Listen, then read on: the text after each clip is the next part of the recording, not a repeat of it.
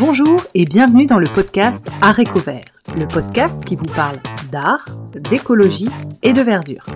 Je suis Pauline Leroux, ingénieure agronome passionnée de plantes et je vous emmène à la découverte de la couleur végétale et de toutes ses applications. Que ce soit dans le textile, l'ameublement, l'artisanat, la décoration et dans d'autres domaines, chaque jeudi et samedi à 7h30, je vous propose des épisodes riches avec des invités passionnants pour approfondir le sujet de la couleur végétale sur toute la chaîne de valeur. Mon but Fédérer et démocratiser la couleur végétale dans nos vies. Alors, c'est parti Bonne écoute donc, bonjour à tous, je suis ravie d'accueillir euh, aujourd'hui Morgane Recoul sur le, podcast. Donc Morgane de l'atelier Casel. Bonjour Morgane. Bonjour. Alors la première question, c'est bah, en gros euh, que vous puissiez vous présenter, nous expliquer votre parcours. Donc en fait, moi j'ai euh, euh j'ai euh, étudié euh, la mode à l'école Esimode à Toulouse. Donc j'ai appris tout ce qui était modélisme, couture. Donc j'ai obtenu mon diplôme en 2016. Ensuite, j'avais vraiment envie de voyager et donc j'ai eu l'opportunité de partir vivre au Canada à Montréal. Donc en février 2017, je suis partie vivre là-bas où j'ai pu avoir plein d'expériences professionnelles dans la mode. Donc en fait, euh, j'étais vraiment euh, et en fait j'ai commencé à m'intéresser à la Fashion Revolution. C'est un mouvement né suite à l'effondrement de l'usine euh, Rana Plaza le 24 avril 2013 au Bangladesh. Et donc en fait, avec ce, ce mouvement-là, j'ai pu participer à plein d'événements à Montréal organisés par la Fashion Revolution Québec. Donc, en fait, après, j'avais vraiment envie de faire une mode plus propre après avoir vu euh, des énièmes vidéos de fleuves colorés par les teintures chimiques euh, de l'industrie de la mode. Et est-ce que le mouvement Fashion Revolution, il existe aussi en France? Oui, il y a une filière en France, oui. D'accord. Je mettrai. Euh... Et alors du coup, donc ça, ça vous a amené à vous poser des questions sur euh, la mode, comment on pouvait la rendre plus vertueuse? Et alors, quel a été le pas entre une mode plus vertueuse et, et cultiver des graines? Ben, du coup, en fait, en voyant ça euh, sur euh, les, les, réseaux sociaux, tout ça, je me suis demandé, mais comment on faisait avant les couleurs, euh, avant l'arrivée de les teintures chimiques. Donc, en fait, c'est comme ça que j'ai commencé à lire sur les teintures naturelles, à, enfin, vraiment sur ce sujet-là. Et à Montréal, j'ai rencontré Myriam Rochon de, de Abi Abi. Elle fait des teintures végétales, elle fait du filage. Donc, elle avait fait une journée rencontre et j'avais j'avais beaucoup discuté avec elle et donc c'est comme ça que j'ai commencé vraiment à m'intéresser aux plantes. C'était vraiment euh, intéressant de pouvoir discuter euh, sans savoir que j'allais faire ça plus tard en fait. En 2020, il y a eu le, le Covid. Coup, ça m'a fait euh, plein de remises en question sur ce que je voulais faire de ma vie et de ce que je voulais faire dans la mode. Donc en fait, je suis rentrée en France dans le but de cultiver des plantes pour la teinture végétale. Est-ce que vous pouvez euh, maintenant nous présenter euh, l'atelier euh, Cazel, ce que c'est, quand ça a été créé, etc. Oui, bah alors du coup, Cazel, je l'ai créé en fin 2021. Donc j'ai commencé par l'atelier. Donc je fais je, fais de la confection avec des teintures végétales. Et ensuite en 2022, j'ai lancé mon jardin tinctorial dans mon petit village Arequista en Aveyron. C'est une première dans le département euh, d'avoir un jardin consacré aux teintures végétales. Et alors du coup, vous avez quoi comme euh, variété euh, dans le jardin? Dans mon jardin, j'ai de la réséda, j'ai du coréopsis, du cosmos sulfureux, de la camomille des teinturiers, la tanésie, du millepertuis, de la garance des teinturiers, de la persicaire et du pastel. D'accord. Persicaire indigo pour euh, l'indigo. Oui, voilà, c'est ça. D'accord, ok. D'accord. Et alors, du coup, si je dis pas de bêtises, parce que moi je démarre, euh, du coup, vous avez des plantes dont on se sert parfois des fleurs, certaines on se sert des feuilles, et la garance des racines. Oui, c'est ça. Donc en fait, ouais, la résida c'est la plante entière. D'accord. Et euh, vraiment la garance c'est les racines. Et il faut vraiment du temps pour cette plante-là parce que la récolte se fait au bout de cinq ans. Ah, d'accord. Donc, vous euh, devez organiser votre, euh, enfin vos, votre plan, euh, on va dire, avec une récolte et des, et des cultures à différentes, différents moments de récolte, du coup. Voilà, c'est ça. Ben là, du, J'ai fait, euh, j'ai planté en 2022 de la garance. Je vais la récolter en 2027. Et alors, vous cultivez et donc vous récoltez les fleurs, par exemple, vous servent. Euh, en fait, c'est uniquement pour récupérer les graines ou vous faites une partie de fleurs séchées? Comment comment vous fonctionnez? En fait, euh, je commence à faire les semis à partir de mars. D'accord. Donc euh, après, quand ils sont arrivés à une, un beau stade, euh, à une bonne taille pour être en terre, je les plante, mais c'est à partir du mois de mai. Donc euh, le temps que ça prenne la terre et que ça grandisse encore en pleine terre, faut attendre fin juin pour avoir des fleurs. Donc ça va, les récoltes vont jusqu'à mi-septembre. Donc en fait, pour tout ce qui est euh, coréopsis, cosmos sulfureux, camomille, tanésie, c'est vraiment euh, pendant qu'elles sont en, fleurs qu'il faut les ramasser. Donc euh, c'est un travail qui se fait tous les jours vraiment. Il euh, faut y aller, euh, faut pas rater une journée. Donc après il y a la réséda aussi vraiment quand la plante est est arrivée à sa pleine croissance. Après le millepertuis c'est quand il est en fleurs et après c'est vraiment une petite période, il faut pas la rater. Persicaire c'est deux fois dans l'été, une fois en mois de juillet, une fois en septembre. Et le pastel pareil. Vous avez combien de surface à peu près pour votre pour votre culture de plantes tinctoriales Là, 2022, j'ai fait 500 mètres carrés. Et euh, pour euh, là, pour 2023, je vais faire 1000 mètres carrés. Vous êtes toute seule? Euh, On m'aide beaucoup pour la plantation, pour euh, la récolte, mais après sinon, en gros, je suis toute seule. Et vous êtes et vous êtes c'est tout à la main ou vous avez quand même des machines qui aident ou? Non, en fait, je récolte tout à la main. Donc en fait, dans ma démarche, j'ai envie vraiment de de faire euh, d'être le moins euh, industrialisé. Après, euh, sûr qu'un moment viendra où j'achèterai des petits outils. mais pour le moment, à mon échelle, à la main, ça, ça va bien. D'accord, à la main, ça va bien. Avec 500 mètres carrés aujourd'hui, vous faites à peu près en termes de production, bah, euh, ça, ça peut représenter combien de, de graines de bah alors du coup, euh, les fleurs, euh, là j'ai ramassé à peu près 14 kilos de cosmos sur tout mon été. Et en fait, à partir du mois de septembre, il y a une partie de, de mes cultures que je laisse monter en, graines. Donc c'est là que je récupère les graines. Voilà, c'est vraiment sur la fin de la saison, quand euh, ça commence à moins être fleuri, que euh, je récupère les graines et euh, pour l'année suivante il y a une phase euh, précise. En fait, vous, vous, récupérez donc les graines. Il y a une phase de séchage. Ça se passe comment euh, entre la montée en graines et l'ensachage et vous votre vente en ligne? Comment ça se passe? Ben, En fait, toutes mes fleurs sont sont posées dans des clics dans un séchoir que j'ai fait maison. Donc, en fait, j'ai 25 mètres carrés de surface pour le séchage. D'accord. Et j'ai mis ça tout simplement dans, dans mon grenier c'est là où j'avais plus de place et en fait euh, cet été euh, avec la canicule il faisait plus de 40 degrés dans le grenier donc euh, le séchage c'était parfait. D'accord, séchage naturel. Voilà, ça oui vraiment je j'utilise aucun outil pour enfin, y a, à, part être dans mon grenier et la chaleur, il y a rien d'autre. Ouais, il n'y a pas d'énergie dépensée pour le séchage. Oui, c'est ça vraiment zéro énergie. Et alors du coup, donc vos fleurs elles sèchent en haut, vous récupérez les graines après, comment vous procédez? Euh, après, en fait, je les mets juste dans des sachets euh, craft. Et donc après, je les mets euh, dans un endroit qui est euh, sans lumière et qui, qui peut ne pas prendre l'humidité surtout. Et donc après, vraiment, il n'y a aucun souci pour utiliser les graines pour l'année suivante. Et alors vous, vous faites donc dans l'atelier Cazel, vous avez un site en ligne. Est-ce que vous pouvez nous expliquer ce que vous vendez? Est-ce qu'il y a des des, des produits particuliers? Ce que vous pouvez nous raconter? Donc euh, moi, je sur sur mon site en ligne, il y a euh, tous les vêtements que je confectionne dans mon atelier et que je teins. Il y a aussi en, vrac les fleurs de mon jardin. Et ensuite, j'ai fait un kit euh, de découverte de la teinture végétale.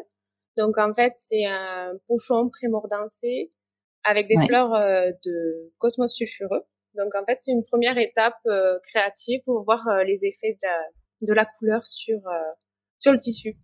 D'accord, ok, super. Et donc vous vendez le kit pour bah, pour les néophytes qui ont envie de se lancer, voilà, voir un peu ça. comment ça fonctionne. Voilà, ah, c'est ça. Et alors, vous avez parlé de votre atelier de, de teinture sur lequel, euh, enfin, dans lequel vous faites euh, vos vêtements.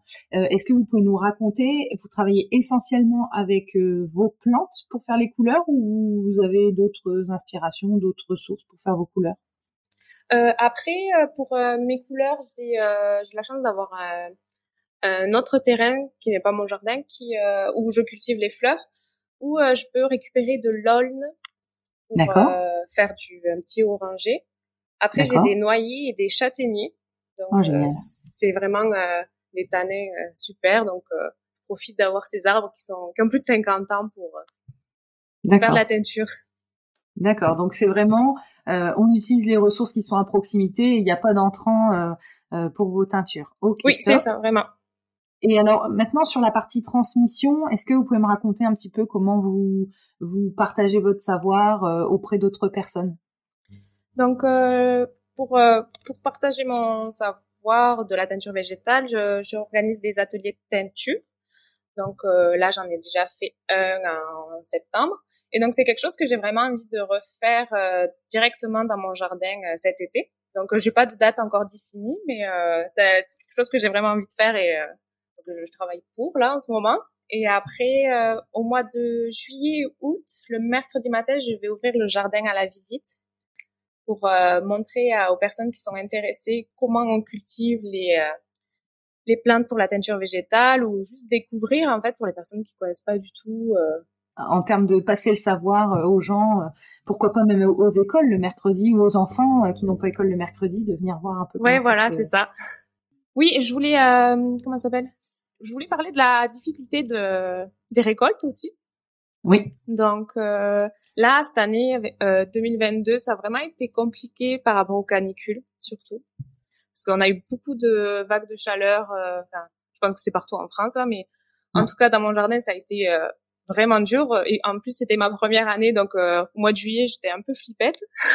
parce que là, c'est ma première année si euh, je rate tout. Mais euh, ça s'est très bien passé. Et en fait, du coup, mes plans, les plans de tinctorial, j'ai réussi à limiter les arrosages. Donc aussi, ça fait limiter la quantité d'eau utilisée pour toutes les plantes. Et par contre, j'ai eu beaucoup de difficultés pour le pastel. Et donc, en fait, le pastel, c'est une plante qu'il faut arroser tous les jours. Sinon, elle végète. D'accord. Et en fait, comme on a besoin de toute l'indicotine qui se crée au mois de juillet, août, en fait, euh, c'était pas possible pour moi d'arroser tous les jours cette plante. Fait que dès le mois de juillet, en fait, j'ai arrêté de m'occuper de cette plante parce que ouais, c'était pas... possible, en fait, de consommer autant d'eau euh, pour, euh, pour une variété, en fait. Et alors, oui, j'ai entendu. Enfin, on aura, on aura David s'entendre sur le, le, podcast qui parlait justement que certaines cultures étaient plus tellement adaptées euh, en France. Euh, et je pense que peut-être que le pastel euh, peut en faire partie. Comment vous limitez les arrosages sur les autres plantes? C'est du paillage? C'est comment vous faites pour garder Je fais du beaucoup de paillage. Et donc après, j'ai limité mes les arrosages à une fois par semaine, voire moins. Donc euh, vraiment avec la chaleur qu'il y a eu, j'étais vraiment contente et euh, c'est vraiment euh, faut vraiment essayer de trouver les, les, variétés qui résistent à notre époque maintenant parce que en fait on peut plus arroser comme on comme on arrosait avant quoi donc euh. Ouais ça va être le défi de c'est le défi d'aujourd'hui et le défi de demain parce que les vagues de chaleur je pense que c'est pas là de s'arrêter donc voilà c'est ça donc il faut trouver des astuces c'est ça et, donc du coup le, la persicaire c'est une bonne alternative au pastel parce que c'est une plante qui produit de l'indigo euh, comme euh, comme le pastel mais en plus grande quantité. Donc euh, je m'y retrouve plus à produire du de la persicaire que du pastel. D'accord, ok. Donc peut-être un choix plus vers le la persicaire que le pastel pour la suite. Ça. ah, c'est top. Sur les questions des personnes inspirantes ou des jardins inspirants, est-ce que vous pourriez nous en nous citer quelques quelques exemples? Bah alors moi je j'ai beaucoup de livres de euh, Dominique Cardon. Donc en fait, euh, c'est vraiment ma source de pour euh, toutes les plantes tinctoriales.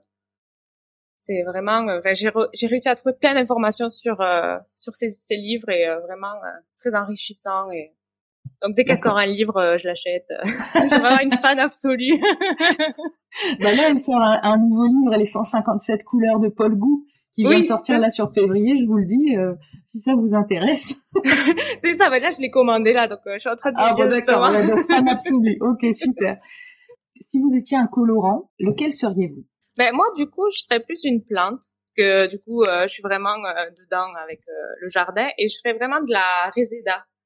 Ah, Parce que ah. vraiment, cette plante là, tous les insectes en fait qui vont, c'est euh, ça, c'est magnifique à voir. Et en fait, ça m'a vraiment fait mal au cœur quand j'ai dû l'enlever euh, cet été parce que je me suis dit les pauvres les insectes là, ils étaient vraiment euh, les abeilles, les bourdons.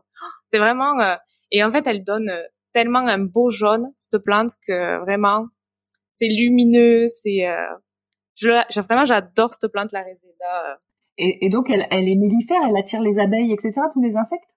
Oui, voilà, c'est ça. Et comme ah. le vraiment, c'est c'est vraiment beau à voir.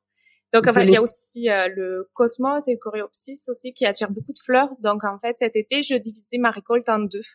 Donc je faisais le matin et le soir pour en fait laisser les euh, les insectes euh, profiter des fleurs en fait parce que je me suis dit en fait en plus avec la canicule les pauvres, je me suis dit ils ont pas beaucoup de fleurs.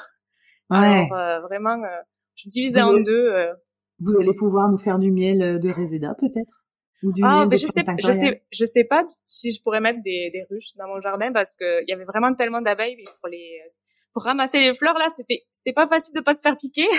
c'était vraiment un challenge. Il fallait vraiment regarder euh, les fleurs euh, s'il y avait pas une abeille dedans. Puis un jour, je sais pas pourquoi, il y avait toutes les abeilles endormies sur les fleurs. Genre elles s'étaient toutes posées. Et alors du coup, j'étais ah, c'est pas je vais, je vais, je vais revenir plus tard parce que là, elles dorment dans les fleurs. c'est la sieste. c'est ça.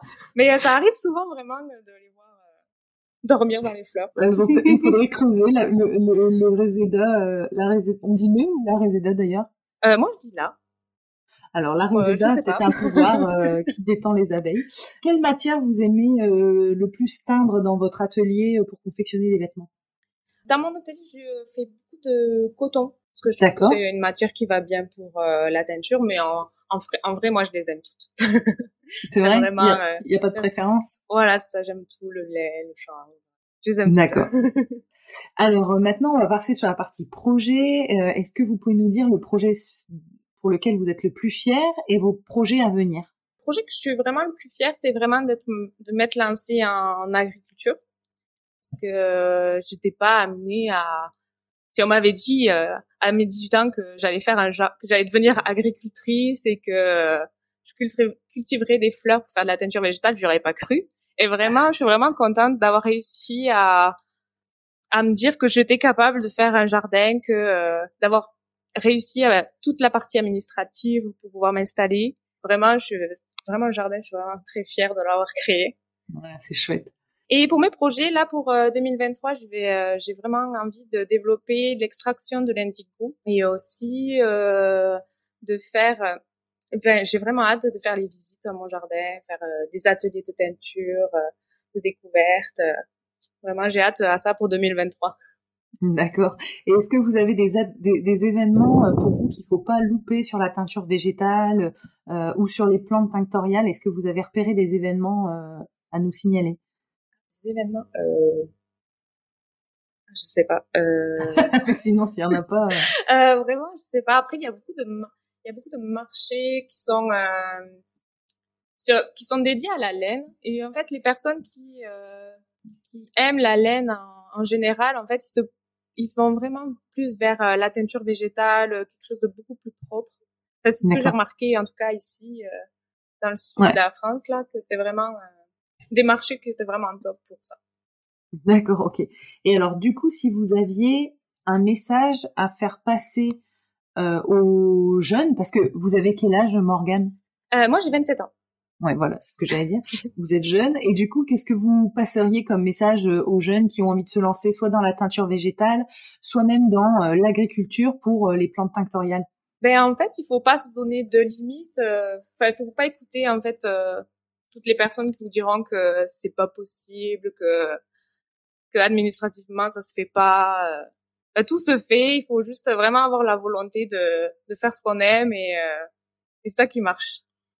Ok. Et est-ce que vous auriez des personnes à qui vous, vous aimeriez passer le micro pour que j'aille les interroger sur euh, bah, des sujets, euh, teinture végétale, plantes tinctoriales Ouais, ben carrément. Il y a ma consoeur euh, Séverine de Les Joues Rouges. Les Joues Rouges.